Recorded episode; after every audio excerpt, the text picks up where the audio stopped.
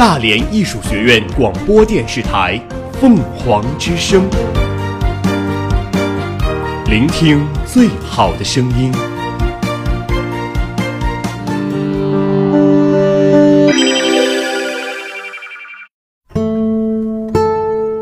斑斓喧闹的世界里，我们与文字的相识、相知、眷恋与重逢，构成了我们精神世界的宁静、平和、抒发与思考。细雨柔声，续情成集。这里是凤凰之声，呢喃集序。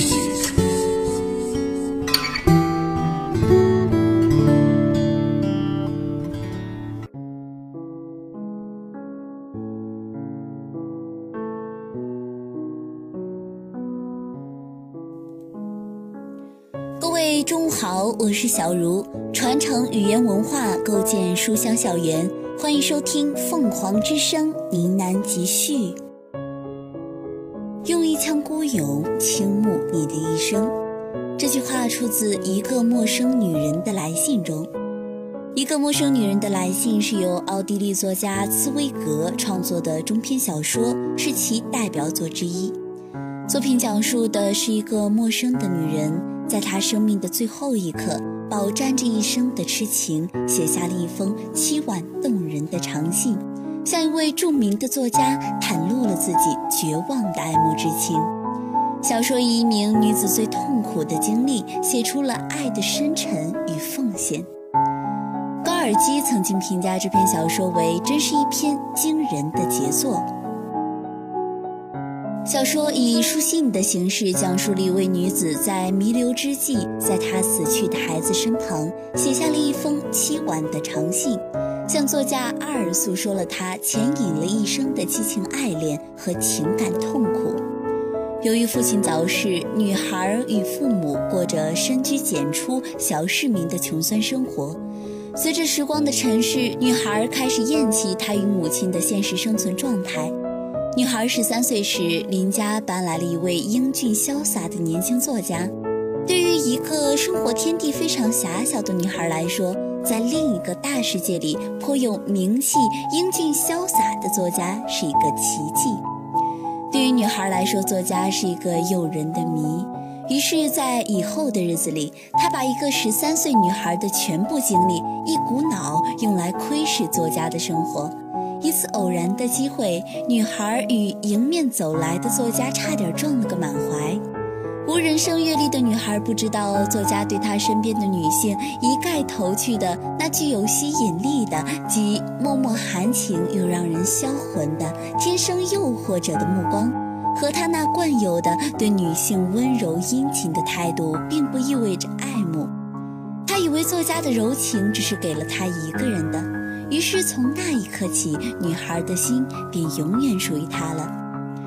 女孩原先在学校里学习不认真，但自从作家来了以后，女孩的生活变了一个样，成绩由中等一跃成为第一名，阅读上千本书，且每天读到深夜，因为她知道作家是喜欢书的。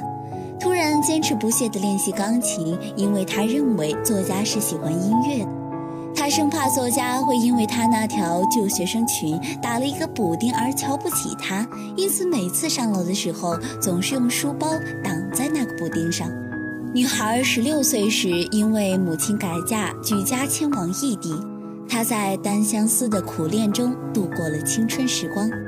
当她出落成一个美丽的少女的时候，童年时对作家的崇拜和暗恋迅速发展成为炙热的爱恋。为了将来能和他在一起，成年后他独自回到维也纳，每天晚上悄悄来到作家住宅的周围徘徊，默默关注着他的行踪。起初，他只想看作家一眼，碰见他一次。一次偶然的机会，作家兴冲冲地横过马路来，把挑逗的目光投向他时，他却胆怯羞涩地逃开了。但是他的内心却是多么希望他能注意他、认出他、爱上他。一天晚上，作家终于注意到他了。然而，从作家好奇的、饶有兴趣的注视少女的神态中，他立刻意识到，作家没有认出她就是当年那个邻家女孩。这是女孩第一次遭受到没有被认出的命运。在日复一日望眼欲穿的痴情等待中，容貌出众的少女终于引起了作家的注意。他们度过了销魂落魄的三夜，那浓情蜜意的缠绵和缱绻令他心醉神迷，终生不忘。但他却没有诉说对她的爱情，而是希望作家把她搂在怀里的时候，心里能激荡起某个模糊而遥远的回忆。然而，作家还是没有认出她这个当年的邻家女孩。当少女意识到作家喜欢对所有女人滥施爱情，却不愿做出任何牺牲的时候，她不想让作家觉得自己是个累赘，甚至因此而恨他。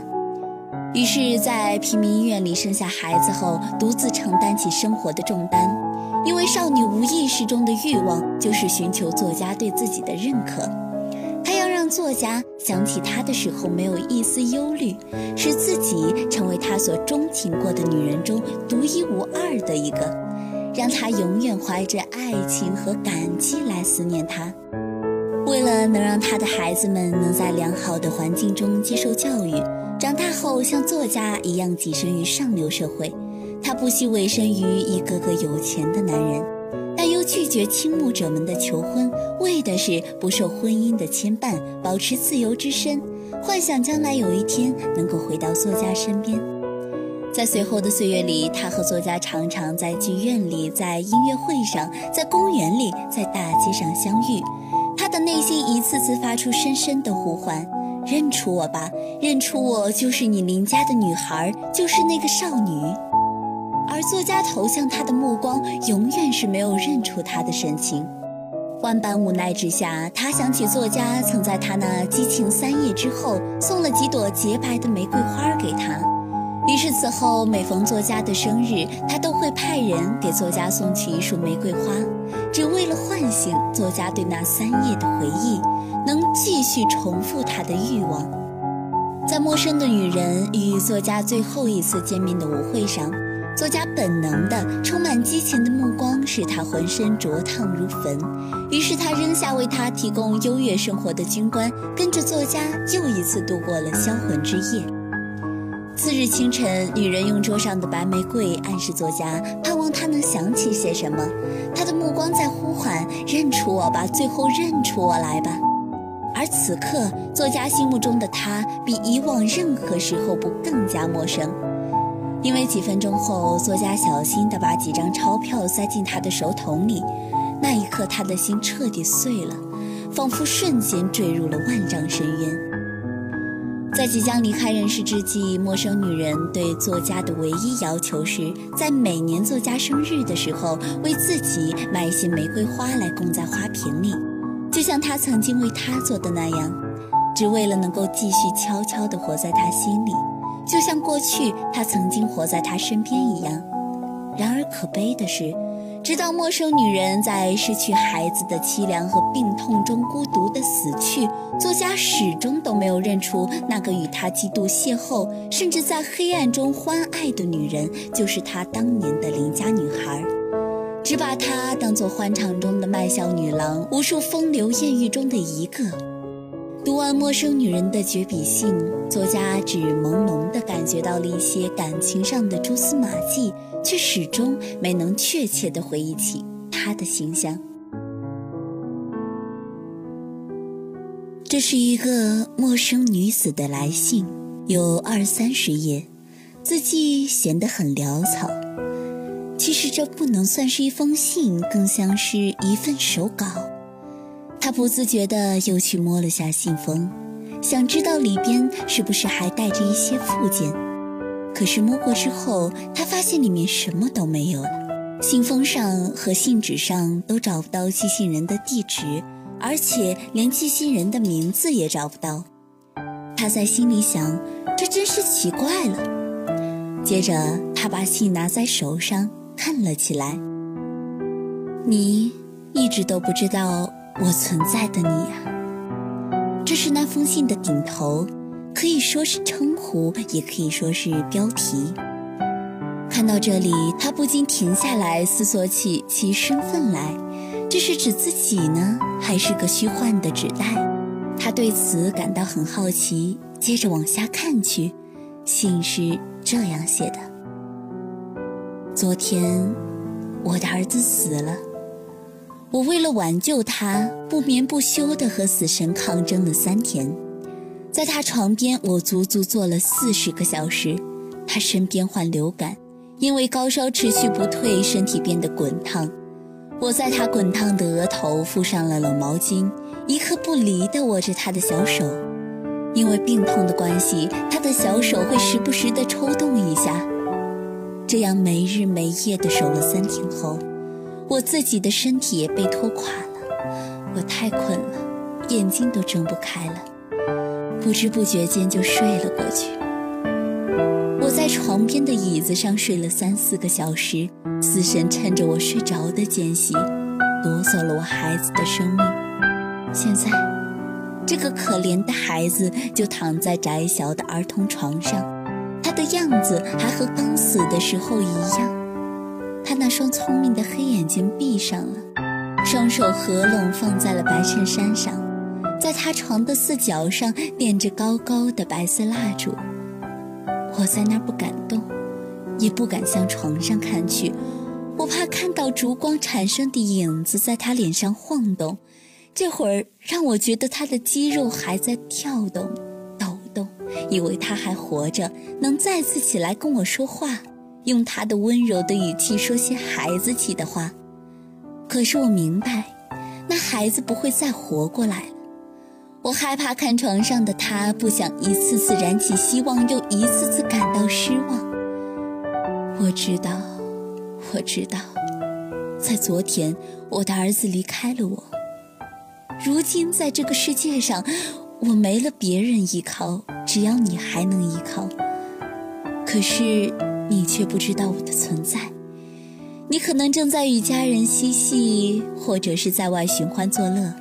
你从未知道有我这么一个人，可是我的心里只有你呀。虽然你不知道我的存在，可是我依然一如既往地爱着你。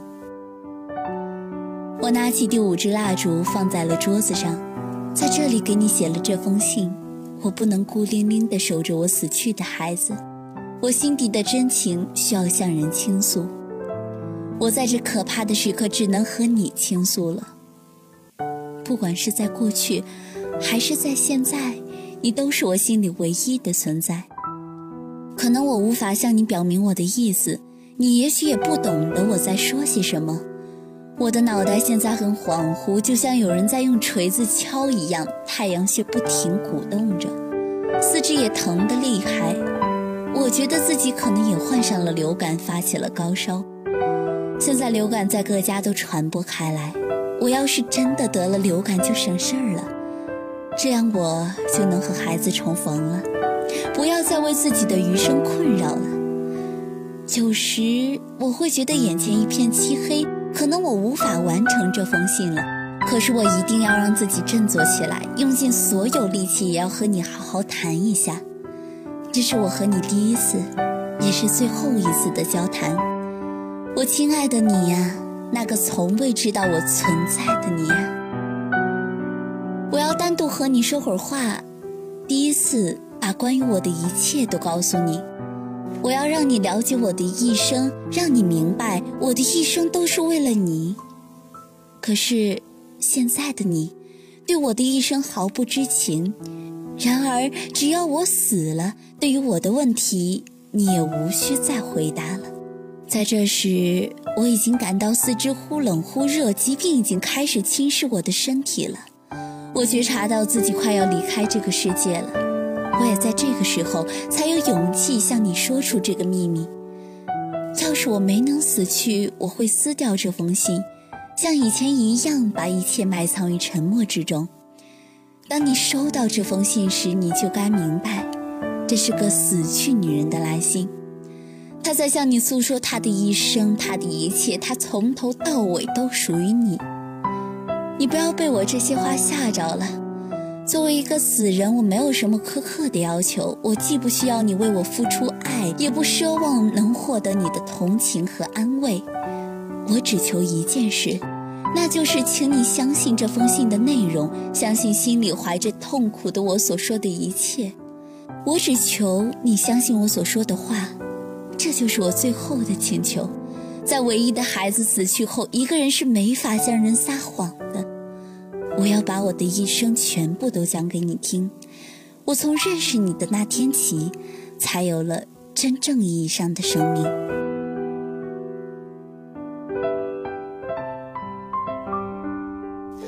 有人认为茨威格用孩子的眼光来写成人的情爱，是为了描绘儿童的心理。这话是没有错的。但是，之所以这个描绘是有价值的，不仅源于写实，更重要的是。他在探讨一个深有传统的关于成长的话题，这种源自德语世界的启蒙小说类型，不仅是茨威格所崇拜的歌德的小说母体，也几乎可以说是德国浪漫派的典型小说类型，是启蒙小说的同义词。但是，茨威格并未通过游历和冒险来体现一个少年如何经历世事，最后达到完善的人格。或者得到何以为人的启示，也没有一个更高更完善的世界等着孩子去发现或者创造，没有一个更崇高更完美的人生等着孩子去经历。在茨威格的预设里，孩子所面对的那个他们也即将要踏入的世界，是一个自在的现实世界，是一个由男人与女人的关系组成的成人世界。它有着自然的运行规律，并且始终在那里。但孩子还未成长时，还不明白这些规则，也不知道它的存在的。他们被隔绝在现实世界之外，生活在另一个由浪漫幻想和成人的隐瞒而构造的温室里。就一个陌生女人的来信的文本而言，这个女人的家庭是非常不幸的。父亲早年去世，母亲深居简出，不与人来往。邻居的家庭问题严重，她看不到一个正常的成人世界，也无从了解正常的两性关系。这一切都加重了女孩子与成人世界之间的陌生。但是，二作家的出现，第一次打破了这种隔绝的生活，让由两性关系组成的成人世界凸显在了女孩的面前。就像命运一样，强拉她坠入深渊。在这里，孩子与成人的主题不仅仅被表现为孩子向成人成长的心路历程，这个主题由于陌生女子始终坚持让二作家认出十三岁的他，而变得更为复杂。孩子在成长与拒绝成长中纠结，这部小说因此比以往任何一部小说都更为丰富地描绘了自我与他者相互争斗的状态。演员徐静蕾曾经谈论过，他在十年间对《一个陌生女人的来信》这本小说有了截然不同的看法。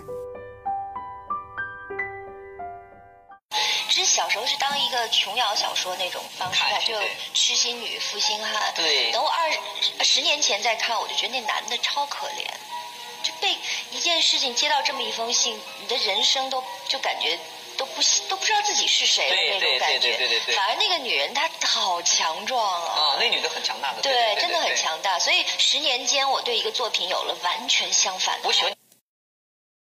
世界在变，时代也在变。新的时代，我该怎样选择？选择新精彩，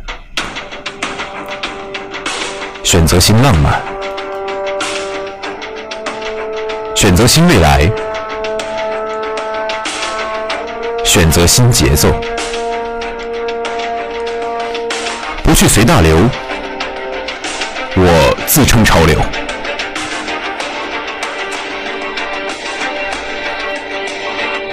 不是不可能，而是不可能；不是没态度，我自有想法。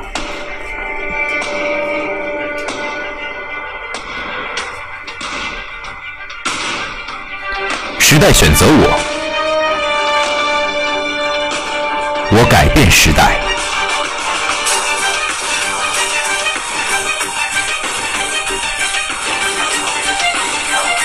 我是新青年。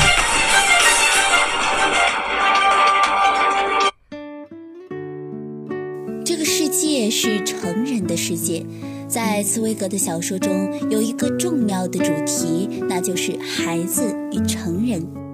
茨威格把陌生女人描述成一个不断要求对方认出自己的单恋者，他不求物质上的回报，不求肉体上的贪欲，他只是对他存在感兴趣。就像他只对自己存在念念不忘一样，可见陌生女人始终承认他者的地位，她的自我恰恰需要通过他者才能给予定义。她的悲剧并不是自我无法同化他者为自我，而是自我无法与他者联系在一起，又能同时保持自我和他者的独立性。所以，他的死亡并不是自我的胜利，恰恰是面对命运的无奈和自我救赎的失败。这是他想要的失败。死亡意味着自我毁灭，让存在的变成不存在的。所以，自我的存在与他者的共在，在死亡面前都变成了无意义。死亡给了他最后救赎的同时，也给了他最后的失败。因此，他的精神危机并没有通过他的死亡来得到解决，而恰恰是通过他的死亡变得分外鲜明了。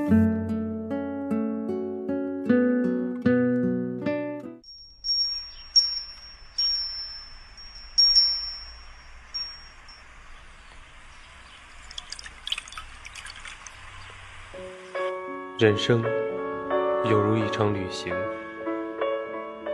有时候可以放慢脚步，一本书，一次光合作用，卸下心中的负累，诞生美好的力量。每一次阅读，都是一次身心的光合作用，带我们发现更好的风景。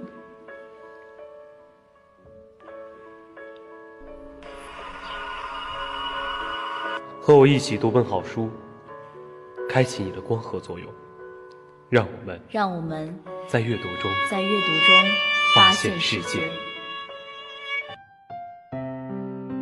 有人说，年少时不能遇见太惊艳的人，小说里的女人就栽到这一点上了。